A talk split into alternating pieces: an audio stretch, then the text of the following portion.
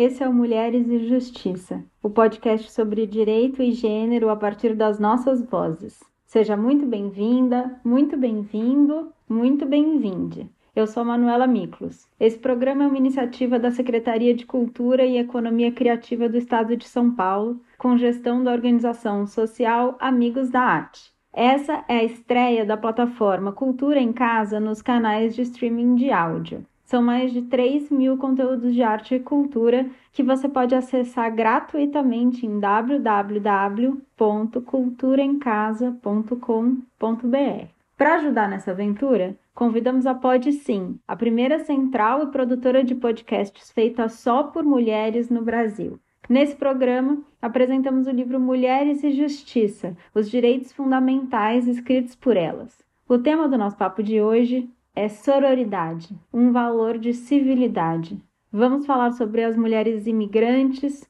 o direito à moradia e à saúde nos espaços urbanos e também da produção desse podcast aqui, que busca traduzir a linguagem jurídica para um formato de podcast. Para começar, está aqui para nossa gravação à distância a Júlia Barreto, que é bolsista da CAPES, mestranda em Direito Político e Econômico pela Universidade Presbiteriana Mackenzie, estuda e pesquisa tráfico de mulheres e feminismos, é membro do grupo de pesquisa CNPq Mulher, Sociedade e Direitos e é voluntária do Museu da Pessoa.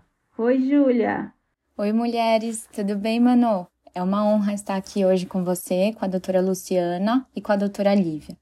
Júlia, diferente das entrevistadas que a gente recebeu até aqui, você não é uma das coautoras do livro. Conta pra gente como é que você veio parar nesse projeto? Claro, Manu. Eu recebi da doutora Inês Virgínia o convite para ser assistente nesse projeto. A doutora Inês é há um tempo uma importante mentora na minha vida acadêmica.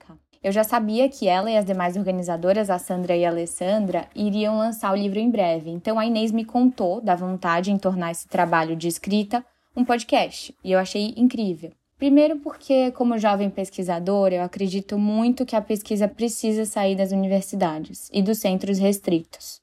Essa preocupação em democratizar a pesquisa ela não foi originada por mim, claro, ela já existe há muito tempo. Mas eu levanto essa bandeira junto com os profissionais desse projeto que me inspiram muito e vários outros pesquisadores bastante engajados que eu encontrei, assim, ao redor, é, durante o caminho. Então, mano, ser assistente desse projeto aqui é uma honra, é uma alegria.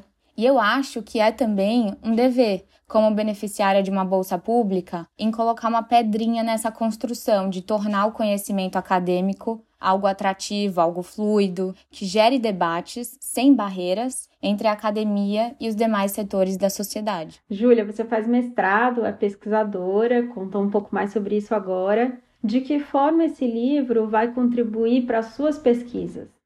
Ah, Manu, esse livro é absolutamente relevante, importante para todo mundo com algum interesse em estudar gênero e ou direito. Quem já teve a oportunidade de ler, pelo menos o sumário, entende já do que eu estou falando. Só para citar os dois primeiros capítulos, é, o primeiro é Que Igualdade? Então o livro começa com uma pergunta convidando o leitor para esse debate, né, e para pensar junto. E o segundo é sobre a construção do conceito de gênero. Esse segundo e vários outros capítulos, como o da juíza federal Louise Vilela, que chama Os Papéis de Gênero na Sociedade Patriarcal e Criminalidade Feminina, são absolutamente relevantes para os meus estudos atuais. Eu estudo tráfico de mulheres, como você apresentou, e teoria feminista. E eu sempre volto no debate do que é ser mulher, o que era ser mulher no passado e o que será no futuro que ser mulher vai significar. Então, os estudos feministas sempre mergulham nesses estudos também de conceitos, né? De gênero, patriarcado, criminalidade, feminização, representatividade, memórias narrativas, violências simbólicas e vários outros conceitos que o livro traz. A Judith Butler, filósofa estadunidense, citada no capítulo 2, é uma referência muito grande para mim. Ela diz que gênero deve ser compreendido inicialmente como ato de fazer e não ato de ser, e a Butler ressalta que esse ato é intencional e performático, não sendo, portanto, o sexo biológico suficiente por si só. E por que, que eu estou trazendo esse conceito da Butler assim de forma resumida? Porque o crime que eu estudo, que é o meu objeto de pesquisa, o tráfico de seres humanos,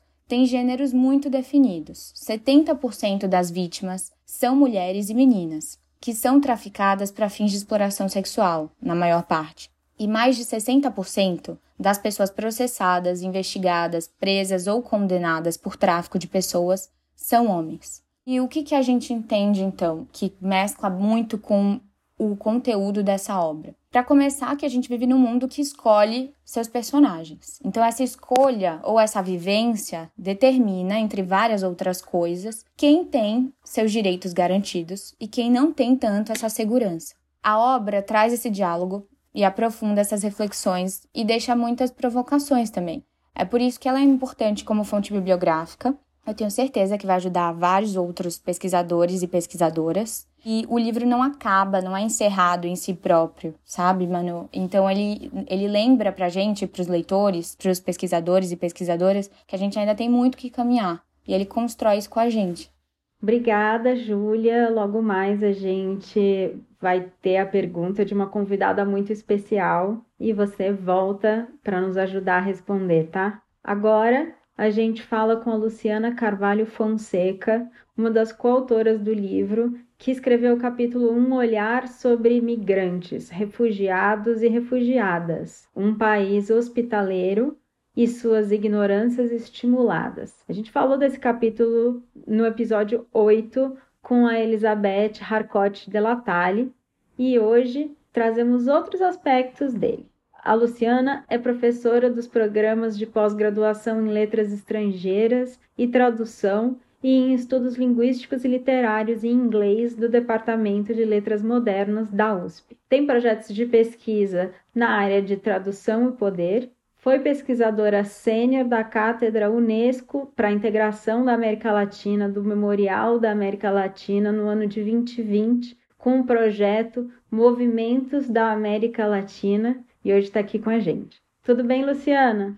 Olá, Manuela. Muito bom estar aqui e foi um prazer participar do livro Mulheres e Justiça e agora dessa série de podcasts que democratiza né, o conhecimento, coloca ele ao alcance de várias outras pessoas. É, além disso, um projeto como esse, em um momento histórico pandêmico, eu confesso que para mim foi um sopro de esperança, né? Então eu queria parabenizar as organizadoras pelo livro também. Luciana, um ponto que vocês trazem no artigo é a dificuldade de acesso à saúde das mulheres migrantes no Brasil, citando o caso das gestantes bolivianas. Quais são as dificuldades que elas encontram no atendimento e que direitos são violados nesse processo? Ah, essa pergunta é excelente, Manuela. Assim, durante a gravidez do meu primeiro filho e devido à dificuldade de conseguir ter um parto normal aqui em São Paulo, eu passei a me engajar no movimento pelo parto humanizado e até passei a pesquisar o tema no meu doutorado, que mudou completamente de direção nessa época. E nessa minha jornada de grávida, eu passei a ter muita consciência sobre como os direitos das mulheres, e não só das mulheres migrantes, mas principalmente principalmente delas, claro, são constantemente violados durante a gestação e nascimento.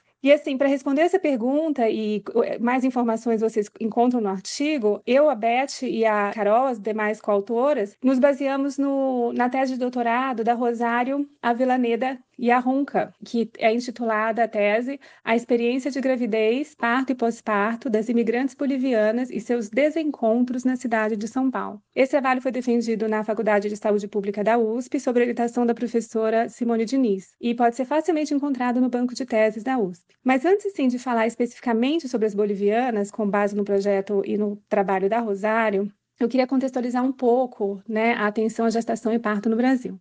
A gente precisa lembrar que a taxa média de cesáreas no Brasil hoje supera o número de nascimentos vaginais. Né? Para vocês terem uma ideia, nos Estados Unidos, uma taxa que é considerada alta, a taxa de cesáreas lá é 25%. Na Holanda, essa taxa não chega a 10% e a recomendação da OMS é de até 18%. Né? Mas ainda que a nossa taxa pareça, pareça, já pareça alta, com esses 50%, se a gente compara a taxa média nacional com a taxa das maternidades particulares de São Paulo, onde são atendidas as mulheres com mais escolarização e das faixas econômicas de maior renda, a taxa em algumas dessas maternidades é de até mais de 90% em algumas delas. Ou seja, uma cirurgia que salva vidas, mas que tem seus riscos, passou no nosso contexto aqui no Brasil e principalmente em São Paulo a ser normalizada por diversos discursos e práticas. E em 2014 eu até estudei esses discursos e práticas na, no meu doutorado e acabei publicando um livro chamado Eu Não Quero Outra Cesárea, que também está disponível gratuitamente na internet. E desde o início né, dessa atenção hospitalar cesarista, a gente pode pensar nos últimos 40 anos do Brasil. Nesses últimos 40 anos, a taxa de cesárea cresceu 400%. A cesárea passou a considerar, ser considerada também pelas classes menos privilegiadas como símbolo de status, né? Pois se as mulheres de classe alta estão tendo, as mulheres de classes menos favorecidas também acham que devem ter o direito a ter. Mesmo que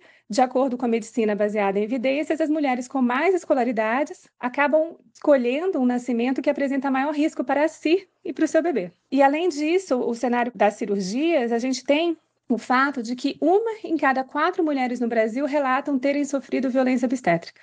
Isso não inclui os migrantes. E as mulheres são tiradas constantemente do protagonismo das decisões sobre o corpo e nascimento. É só a gente ver o que está acontecendo em Fernando de Noronha, que as mulheres são obrigadas a sair da ilha para terem seus filhos, mesmo contra sua vontade. E fora, a gente já viu decisões judiciais também de obrigar mulheres a fazer cesárea né, tirar de casa. Então, assim, a gente tem várias razões para a alta taxa de cesáreas, né? A gente também tem um grande número de intervenções que implica violência, e tudo isso pode ser atribuído à centralidade da atenção à gestação e o parto estarem nas mãos, nas mãos da profissão médica e os nascimentos ocorrerem em hospitais. Enquanto que nos países com menor taxa de cesárea, e aí entra a Bolívia, a atenção à gestação e parto conta com a presença de mais mulheres em cena. Então, enfermeiras, parteiras e os partos, nascimentos não acontecem necessariamente em hospitais mas em casas de parto, centros de parto, até mesmo em casa. No caso das bolivianas, que fazem parte do maior grupo de imigrantes aqui em São Paulo e que chegam em condições precárias, vão trabalhar nas oficinas de costura na região metropolitana, há um número significativo de mulheres na idade reprodutiva e elas acessam o sistema de saúde. O que acontece com esse grupo é que esse grupo possui suas próprias tradições culturais e suas próprias expectativas em relação ao nascimento, que são muito diferentes do, do que é praticado no Brasil. Então, no estudo etnográfico da Rosário Avelaneda, o que, que ela observou? As enfermarias obstétricas em São Paulo entrevistou várias mulheres durante o pré-natal, parto e pós-natal em hospital e as entrevistas também foram feitas em casa. E segundo a Rosário, a cultura intervencionista do nascimento no Brasil, com suas altas taxas de episiotomia, cesárea, fórceps, manobra de Cristeller, que vivenciada pelas bolivianas, difere muito dos procedimentos adotados no país de origem delas. Né? E essa diferença não se limita ao parto, mas também se estende aos cuidados pós-natal, nutrição, autocuidado, e as diferenças culturais são amplamente ignoradas pelos profissionais de parto brasileiros. Portanto, as parturientes não compreendem totalmente as informações sobre os procedimentos e o desenvolvimento do bebê. As diferenças culturais e linguísticas funcionam como barreira de acesso à saúde, muitas dessas atravessam o pré-natal inteiro sem acesso a intérpretes, por exemplo, comunitários, né? E como a gente tem um direito constitucional de acesso à saúde, né? Nessa atenção pública, elas, elas passam por medo, desconfiança, além disso, muito preconceito. Né? Então, tem frases no trabalho da Rosário em que as bolivianas são hostilizadas pelos profissionais de saúde com comentários do tipo: as bolivianas não entendem nada.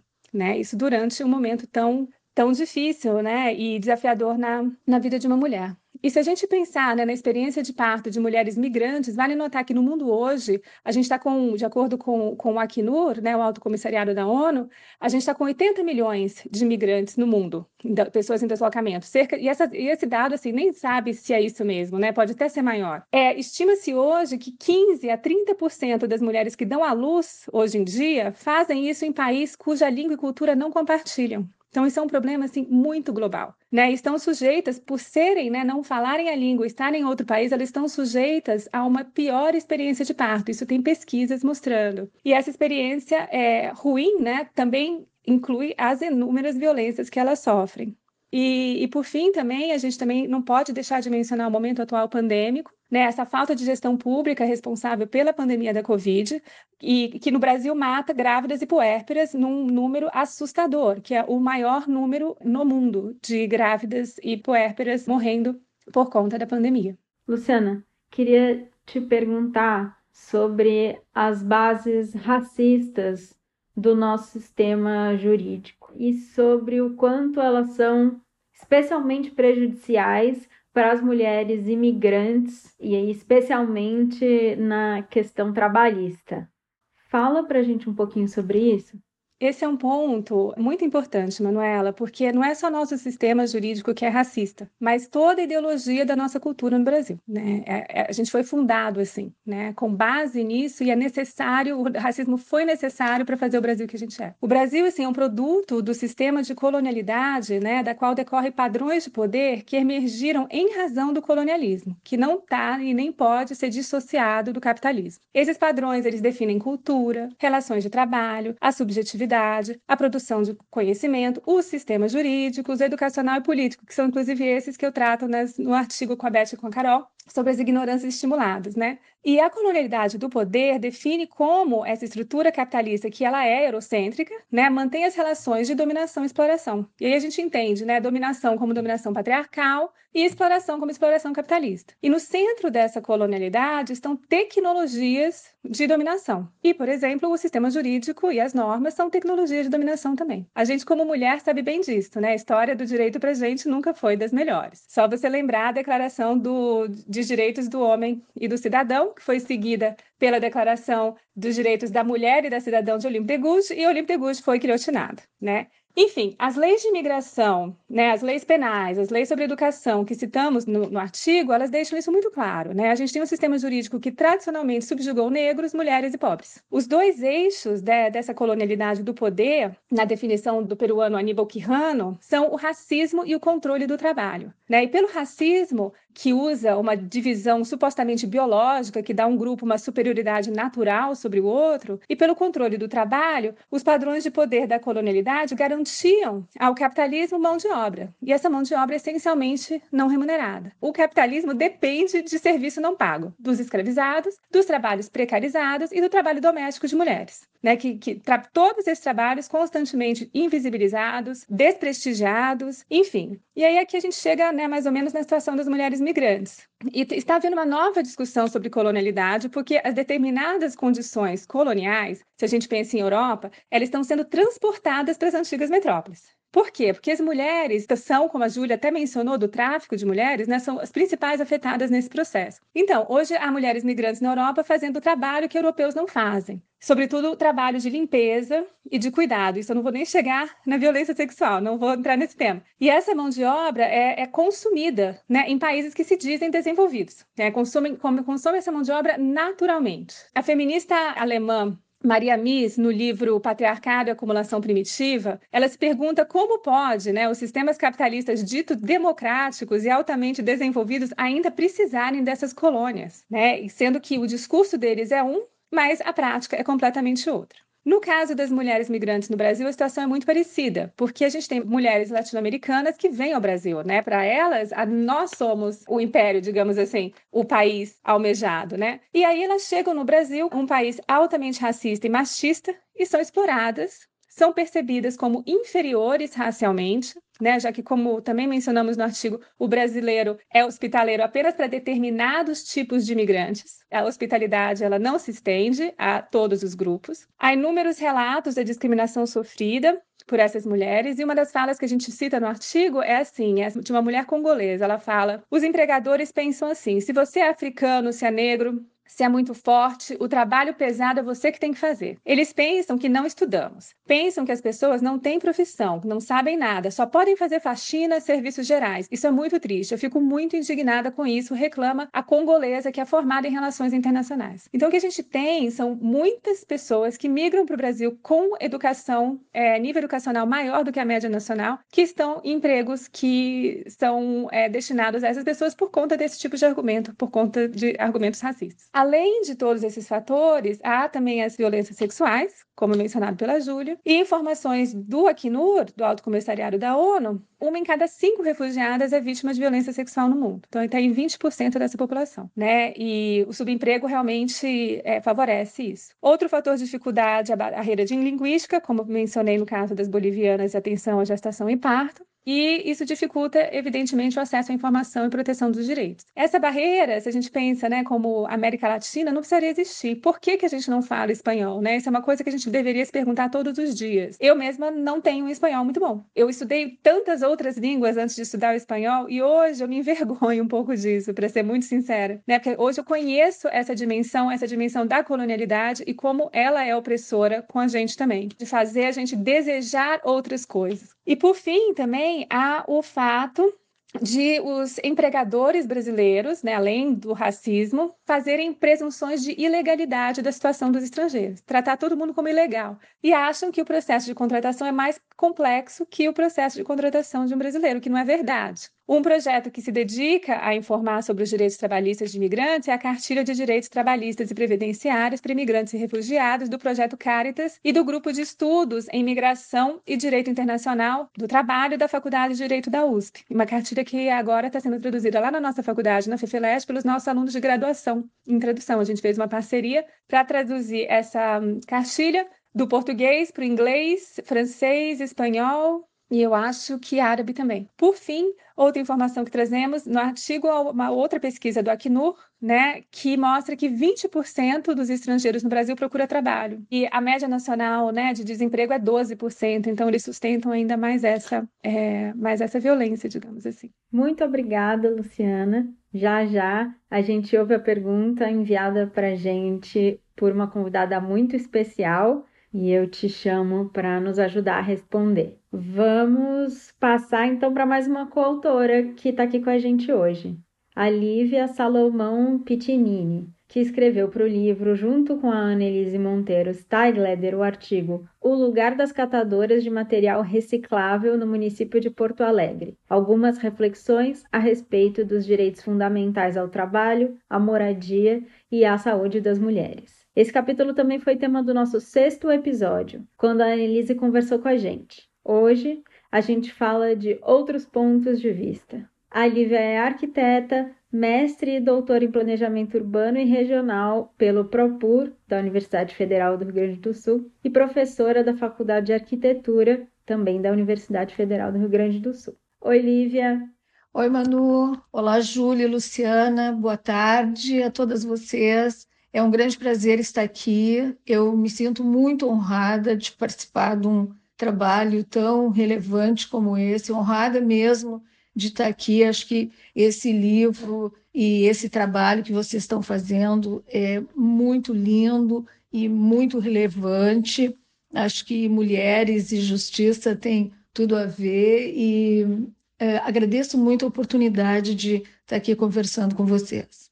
Lívia, no artigo de vocês, vocês falam um pouco do território da favela, que muitas vezes é onde estão os galpões de triagem de resíduos em que as catadoras moram e trabalham. Vocês trazem um dado que relaciona a violência contra a mulher, inclusive a violência doméstica, com a negação de direitos à moradia adequada. Explica, por favor, como que essas coisas se articulam? Manuela, então, em 2018, o IBGE identificou duas situações uh, que uh, são muito sérias, né? Que 58 milhões de pessoas no Brasil viviam com menos, na verdade não pessoas, mas famílias viviam com menos de 406 reais por mês, o que significa 13,50 reais por dia. Uh, isso não é abaixo da linha de pobreza, mas é um valor muito baixo. Nesse grupo de 54 milhões, transpareceu fortemente a questão racial de gênero, porque dos domicílios onde vivem as mulheres pretas ou pardas, sem cônjuges e com filhos até 14, 15 anos, 64% desse grupo estava abaixo dessa faixa de 406 reais por mês. Isso é um índice super expressivo, diz muito dessa realidade das condições de vida da nossa população, né, das mulheres e das mulheres negras. E só para acrescentar um dado recente aqui em relação à pandemia, né, Nesse período, um estudo da Rede Brasileira de Pesquisa e Soberania e Segurança Alimentar, uma, um dado de 2021, indica que nesse período 35%, quase 36% das mulheres provedoras de alimentação no Brasil são mães solo e vivenciam insegurança alimentar, e que em 11% dessas famílias chefiadas por mulheres há fome. Então, isso são dados muito sérios que circulam ao redor uh, da questão da mulher e da mulher pobre e da mulher negra especificamente. O que acontece com é, essas mulheres? Em primeiro lugar, elas fogem, na maioria das vezes, né, da violência doméstica. E quando a mulher foge, quando ela sai dessa violência, ela sai com os filhos, ela não sai sozinha, ela leva as crianças e para onde elas vão? Elas vão para ocupações, elas vão para as vilas, elas vão para as favelas, porque é, é, o lugar mais fácil de conseguir acessar. E se a gente considerar que o valor diário é de R$ 13,80, não tem outro lugar para onde ir. Então acabam ou na rua ou nessas ocupações, o que a gente chama de favela e tal. É, essas áreas elas são as únicas áreas possíveis de habitação para quem tem baixa renda ou baixíssima renda, porque não existe um apoio para essas mulheres. Existe eventualmente algum suporte, mas o suporte dura uma semana, no máximo três meses. A gente chegou a ter aqui em Porto Alegre um período que essas mulheres saídas das famílias por violência doméstica conseguiam ficar seis meses abrigadas, enquanto isso elas se organizavam, mas isso não acontece mais aqui em Porto Alegre, pelo menos. É, e, essas áreas habitadas por, por, pela população de baixa renda, as mulheres, são as áreas que o mercado imobiliário não quer. E quais são as áreas que o mercado imobiliário não quer? São as áreas de inundação, são as áreas de risco, áreas verdes, né? e todas elas são áreas passíveis de remoção, aprovada pela sociedade como um todo, porque são áreas de difícil ocupação. Então, existe uma ideia de que, bom, elas, as pessoas estão numa área errada, então elas sair não é um problema. Então, essas pessoas são deslocadas, e elas são deslocadas para onde? Para as periferias, em conjuntos habitacionais, é, edifícios ou casas, mas nas periferias. E nas periferias, o que, que acontece? Essas mulheres, e no caso, então, eu retomo a questão das recicladoras, essas mulheres, elas deslocadas do centro, ah, onde existe uma rede de lugares onde elas podem ou pegar o resíduo para reciclar, ou tem alguém que traz até elas, quando elas são deslocadas para esse lugar, elas ficam sem nada, elas perderam aquele pouco que elas tinham, que era a acessibilidade ao material para ser reciclado. E por que, que elas reciclam? Elas reciclam porque é a coisa mais fácil a ser feita. Elas conseguem ficar junto com os filhos, elas coletam no entorno da casa, ou elas recebem na própria vila de homens que uh, andam com os carrinhos coletando e trazem para elas. Elas conseguem fazer essa reciclagem em casa. A gente pode considerar a problemática toda que envolve isso, né? Reciclar em casa com criança e tal. Mas é a forma que elas têm de se sustentarem. Então, a gente viu aqui em Porto Alegre uma, é, uma situação recente, que foi a Vila Nazaré, que foi uh, deslocada para uma área periférica da cidade, a Vila Nazaré era muito próximo de uma área do aeroporto que estava sendo expandida, e quando a população é deslocada para esse local, na periferia da cidade, na zona sul de Porto Alegre, quando são deslocados para lá, as pessoas recebem apenas casas ou apartamentos, e nessa área não tem local para reciclagem, não tem nem permissão de comércio, não tem lugar para comprar pão, não tem lugar para comprar café, leite, essas coisas. Que é por isso, então, que a gente diz que a violência coloca as mulheres em situação de risco e a cidade não é preparada para receber essa mulher. A gente não, não tem condições de ofertar nada que lhe dê segurança. Lívia, é, no seu artigo, você fala da questão do assentamento de comunidades de catadoras e como, em geral, o poder público desconsidera a natureza do trabalho dessas mulheres nesses movimentos. Você contou um pouco disso agora e a gente queria saber um pouco mais. Por que é que isso acontece e o que que essas trabalhadoras perdem nesses processos de reassentamento? Essa mulher, ela vai sofrer no dia a dia todas as consequências disso que a gente chama de um descuido político-social, né? da ausência de políticas públicas de promoção da educação, de redes de promoção de trabalho, de políticas de habitação que não promovem a integração socioespacial, como a gente chama. Como é que a gente lê isso? Essa mulher que sofreu a violência doméstica, ela já é produto de uma ausência de política educacional. Né? Então, ela, quando ela sai de casa, ela é despreparada para enfrentar o mercado de trabalho. As crianças também não, não têm o suporte né, de educação. E a habitação não responde às necessidades específicas dos grupos sociais que a gente tem no país. Elas são políticas estándares que uh, normalmente uh, identificam um chefe de família uh, com alguma escolaridade ou emprego formal. A informalidade não é recebida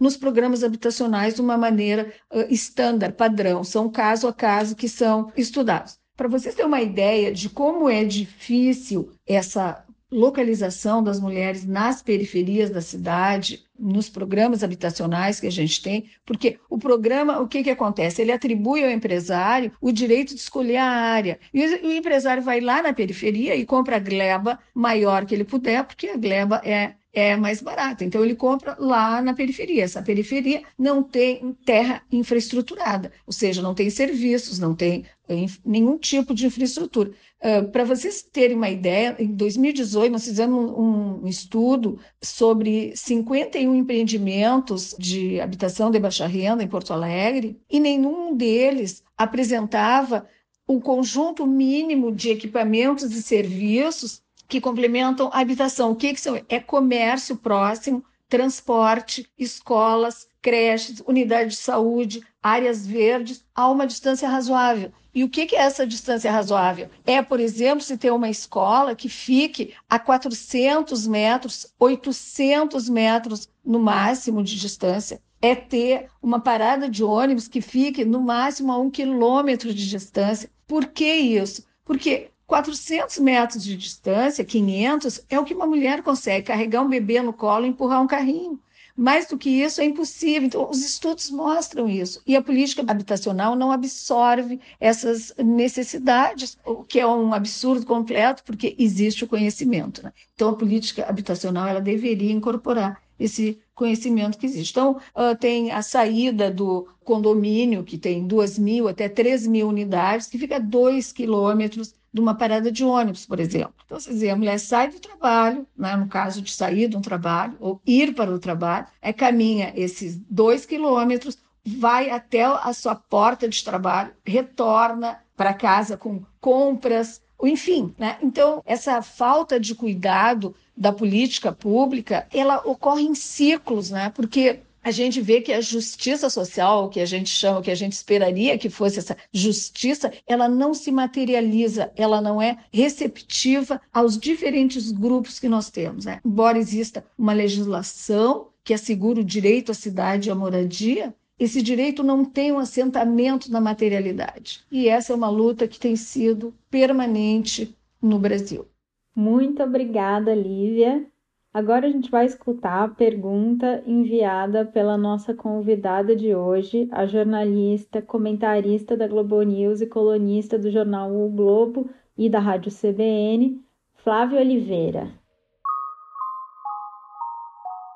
Aqui Flávia Oliveira, jornalista. Quero cumprimentar as queridas autoras pela ousadia, pela coragem, pela relevância desse projeto e gostaria de perguntá-las sobre sororidade. A gente fala muito, né, desse conceito de uma espécie de irmandade feminina em que as mulheres se acolham. No movimento de mulheres negras, isso é, tem, inclusive, um sentido muito forte é, e quase ancestral, né, é, do apoio de umas às outras, da, das construções de solidariedade, dos laços comunitários. E eu queria ouvi-las sobre essa perspectiva da aliança entre mulheres, por exemplo, na superação da violência doméstica, da violência contra crianças e adolescentes, nossos filhos, nossos netos, e da própria criação de oportunidades de entrada e ascensão no mercado de trabalho. Qual a importância das mulheres estarem em aliança para superar as desigualdades, as violências, as opressões de gênero?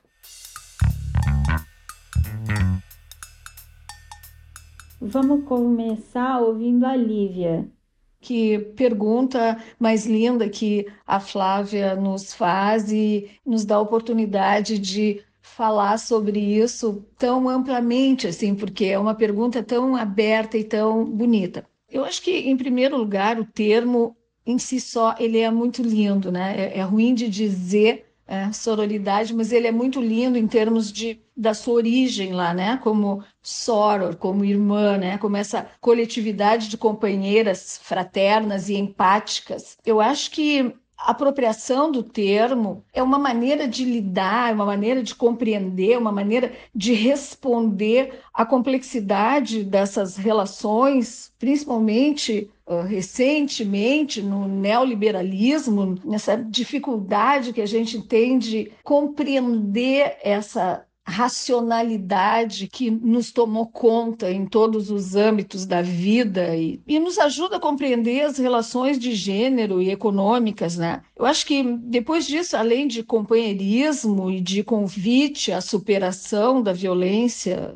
doméstica, eu acho que a sororidade se coloca na perspectiva da luta contra todas as formas de opressão. Né? Eu acho que isso é importante porque a opressão ela ocorre na violência doméstica entre homem e mulher, mas ela ocorre entre mulher e mulher, ela ocorre uma opressão entre países, entre colegas de trabalho, entre patrão e empregado. Então é uma luta também contra o colonialismo, contra o machismo, contra todos os ismos, né? contra a intolerância, a xenofobia, a homofobia, né? A, a Luciana acabou de falar sobre isso aqui, a, a violência contra a mulher grávida, imigrante. Eu acho que também é uma forma de avançada do Me Too, porque não é só Me Too, não é, é outras coisas que estão envolvidas. Eu acho que a sororidade é uma irmandade de apoio entre mulheres e as mulheres,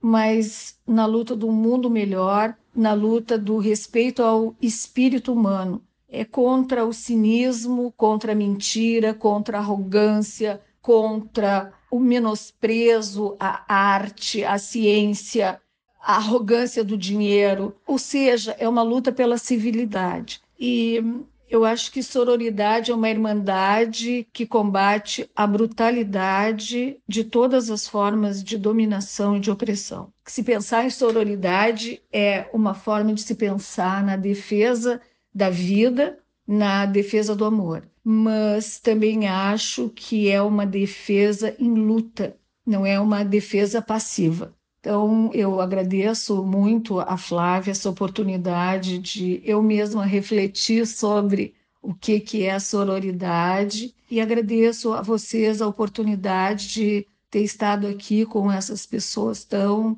interessantes, escutando essas coisas tão esclarecedoras e tão doídas para nós todas mulheres e que, e que fazem parte do nosso dia a dia, fazem parte do nosso cotidiano do nosso trabalho, mas fazem parte da nossa carne, do nosso sangue, né? Então, eu acho muito é, bom essa sororidade entre nós mesmos, a gente poder conversar assim. Então, muito obrigada a vocês. É, Luciana, agora a gente queria te ouvir sobre isso. É, Flávia, obrigada pela pergunta, que é bastante desafiadora, né? Bem, falar sobre sororidade não é uma tarefa simples. Não existe conceito simples, né? Como dizem Deleuze e Guattari. E todo conceito tem componentes e se define por eles, né? Eles falam que tem, tem uma cifra e é uma multiplicidade. E eu só posso falar desse conceito a partir do meu lugar de fala, né? Que é de uma feminista que trabalha na academia, que no Brasil é considerada branca e que vem de uma família de classe média instruída. Assim, desse lugar, eu só posso começar a falar começando por uma historização do conceito. E o termo surge no movimento feminista é a partir do termo em inglês sisterhood e se estabelece como um mote do feminismo de segunda onda. E para manter a analogia com a cifra musical que eu usei agora há pouco, o conceito de sororidade se torna um leitmotiv, né? um motivo condutor, uma expressão recorrente do feminismo de segunda onda. E só para dar mais contexto, vale lembrar que nessa mesma onda, pouco antes, foi cunhada aquela frase muito famosa que é o pessoal é político, isso nos anos 60, que enfatizava a relação entre as experiências pessoais as estruturas sociais e questionava os valores da família e da família nuclear. E quando eu falo de ondas, né, eu me refiro a essa classificação bastante conhecida, informada pelo feminismo branco burguês, mas eu faço isso a título de dar uma contextualização numa terminologia mais conhecida, pois a gente sabe que hoje essa classificação também é um espelhamento desse feminismo branco burguês anglófono, principalmente, cuja tendência de invisibilizar outros feminismos é também bem conhecida. Então, o termo sororidade é um termo-chave desse feminismo de segunda onda, busca articular sentidos relacionados a um sentimento de coletividade, união, propósito conjunto, busca mostrar e cultivar a solidariedade no movimento feminista. Né? E, de fato, o termo até hoje, em vários grupos, é usado em todas essas acepções. O termo nasce em tom celebratório no movimento pela libertação das mulheres, o chamado Women's Liberation Movement, né? E um fato marcante desse momento ocorreu em 1968, quando foi cunhada a frase Sisterhood is powerful, que é a sororidade é poderosa. Sobretudo a partir daí, a sororidade se transformou na narrativa predominante desse feminismo de segunda onda, mas o termo também passou a ser questionado cedo. E ele também não é um ponto, nem nunca foi, considerado um tema muito pacífico entre as feministas. Dentro do próprio feminista branco, a atitude perante a sororidade era dúbia também. Então, ela é considerada um ponto de união, mas também um ponto de limitação. Né? E vale só notar também que eu estou falando do feminismo branco, mas na década de 80, apesar de ter recebido menos atenção à época, o pensamento feminista negro produz suas próprias narrativas. Tudo isso para dizer que, apesar do tom celebratório que marca os primeiros usos do termo, a sororidade foi logo criticada. Na antologia This Bridge Called My Back, por exemplo, há vários textos chamando atenção para a relação de opressão entre mulheres. E, sobretudo hoje, o termo carrega um intertexto que é bastante criticado por vários feminismos, porque ser uma irmã pressupõe ser uma mulher. Logo, o termo dava e continua dando margem ao entendimento de que ser feminista é ser mulher o entendimento muito problemático, né, ligado hoje a discursos é, de movimentos feministas transfóbicos. E então, assim, passando agora para a terceira onda do feminismo, com as contribuições do pensamento interseccional, né, que expuseram então essas relações de poder, essa opressão entre mulheres, o termo sororidade passa a ser considerado ainda mais problemático e criticado por ser excludente apesar de se afirmar includente, né? já que esse termo não abrange, segundo várias pensadoras, todas as mulheres nem todos os gêneros, incluindo homens, LGBTs, e daí ser considerado um termo biologizante também. O termo sororidade acaba por forçar as mulheres a usar uma categoria única de irmã ou mulher em um momento sócio-histórico em que já se entende que as identidades e gêneros são fluidos e não estanques e permanentes, como diz a Judith Butler, que já foi mencionada hoje nesse podcast. Além disso, e por tudo isso, o termo também tem uma conotação racista, já que não levava em conta, em consideração, as especificidades de todos os grupos de mulher e todos os outros gêneros vulneráveis. Outra intelectual que dialoga com o termo sororidade é a professora brasileira Vilma Piedade, que cunhou faz poucos anos o termo dororidade. Ela, como feminista negra, ela via problemas de achar que sororidade não contemplava as mulheres negras e que vinha de um movimento de mulheres brancas instruídas de classe média. Ela reconhece que isso veio dos anos 80 e do movimento é, nos Estados Unidos. E aí ela propõe esse conceito que dá é, conta das mulheres pretas ou americanas, que ela também se baseia bastante em Lélia Gonzalez. Então, assim, dororidade para Vilma Piedade seria a dor que une todas as mulheres. Então, não é o fato de ser mulher que nos une, né? é, é a dor causada pelo machismo. E como a dor causada pelo machismo não é sentida só por mulheres, né, Vilma também estende esse conceito a todos os gêneros. E enquanto na sororidade, homens e demais gêneros acabam sendo excluídos. Na dororidade, não. Vilma reconhece que há momentos em que especificidade das mulheres pretas é só delas, sim, mas que é importante homens e outros gêneros na discussão também. E essa é uma das razões principais pelas quais é, Vilma também diz que dororidade não fica só na dor. Então, não é essa questão de você entrar nesse papel de vítima. Pelo contrário, a dororidade está em transformação, ela é potência e vira também conhecimento, novas epistemologias. E como exemplo, ela dá o rap Dororidade de um coletivo afrografiteiras, que vale muito a pena ouvir no YouTube. Né? Um rap com o termo que ela cunhou. Mas o feminismo continua tendo como elemento importante e essencial a ação coletiva e de união entre as mulheres. Pessoas, grupos, organizações Quais seriam, então, os termos usados atualmente, ou que poderiam ser usados no lugar de sororidade? Né? E aí, antes de responder, eu só queria fazer uma ressalva, pois tem muitos casos em que quem faz a agenda dessas uniões entre mulheres, em geral, são os grupos feministas que têm o maior privilégio.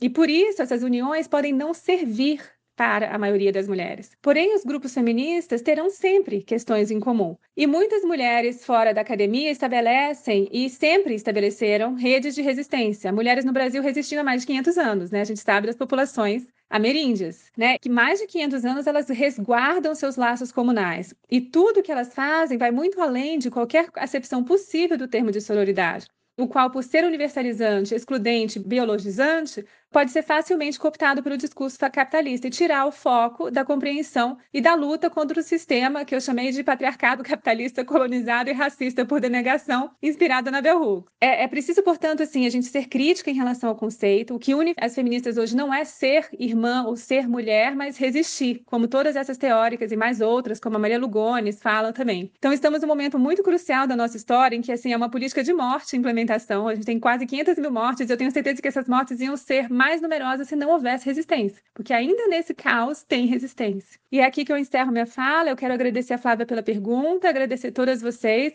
Um prazer estar aqui com a Lívia, com a Júlia, com a Manô e todo mundo da Pode Sim. Muito obrigada, agradeço às organizadoras pelo convite. A gente queria te ouvir agora, Júlia.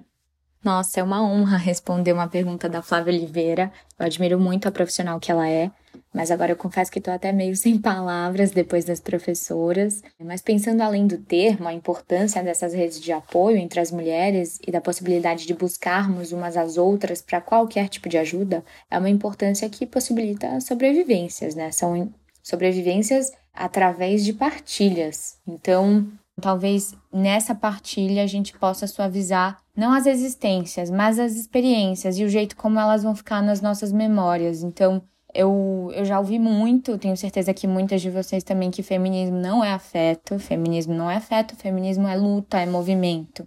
Mas talvez ele não seja só afeto, mas ele também tenha um pedaço de afeto, não sei. Posso estar sendo um pouco otimista demais, mas eu, eu acho que ele suaviza as nossas experiências. Então, a sororidade, a importância talvez seja essa, assim, que eu consiga ver agora. É de, é de colaboração, é, para que as nossas existências, e portanto resistência também, como a professora Luciana falou, sejam suavizadas, né? Que a gente não só sobreviva, como tenha também prazeres em relações humanas. Acho que é isso. É, foi uma honra ser convidada aqui nesse podcast com a professora Lívia e a professora Luciana. Mano, eu te admiro muito também. Obrigada pela sua apresentação e estamos juntas colaborando e construindo. Muito obrigada, Lívia, Luciana e Júlia. Muito obrigada, minha amiga querida Flávia Oliveira, pela participação e muito obrigada a você que ouviu a gente até aqui. Agradeço demais. Seguimos apresentando o livro Mulheres e Justiça: Os Direitos Fundamentais escritos por elas nos próximos episódios. Até lá!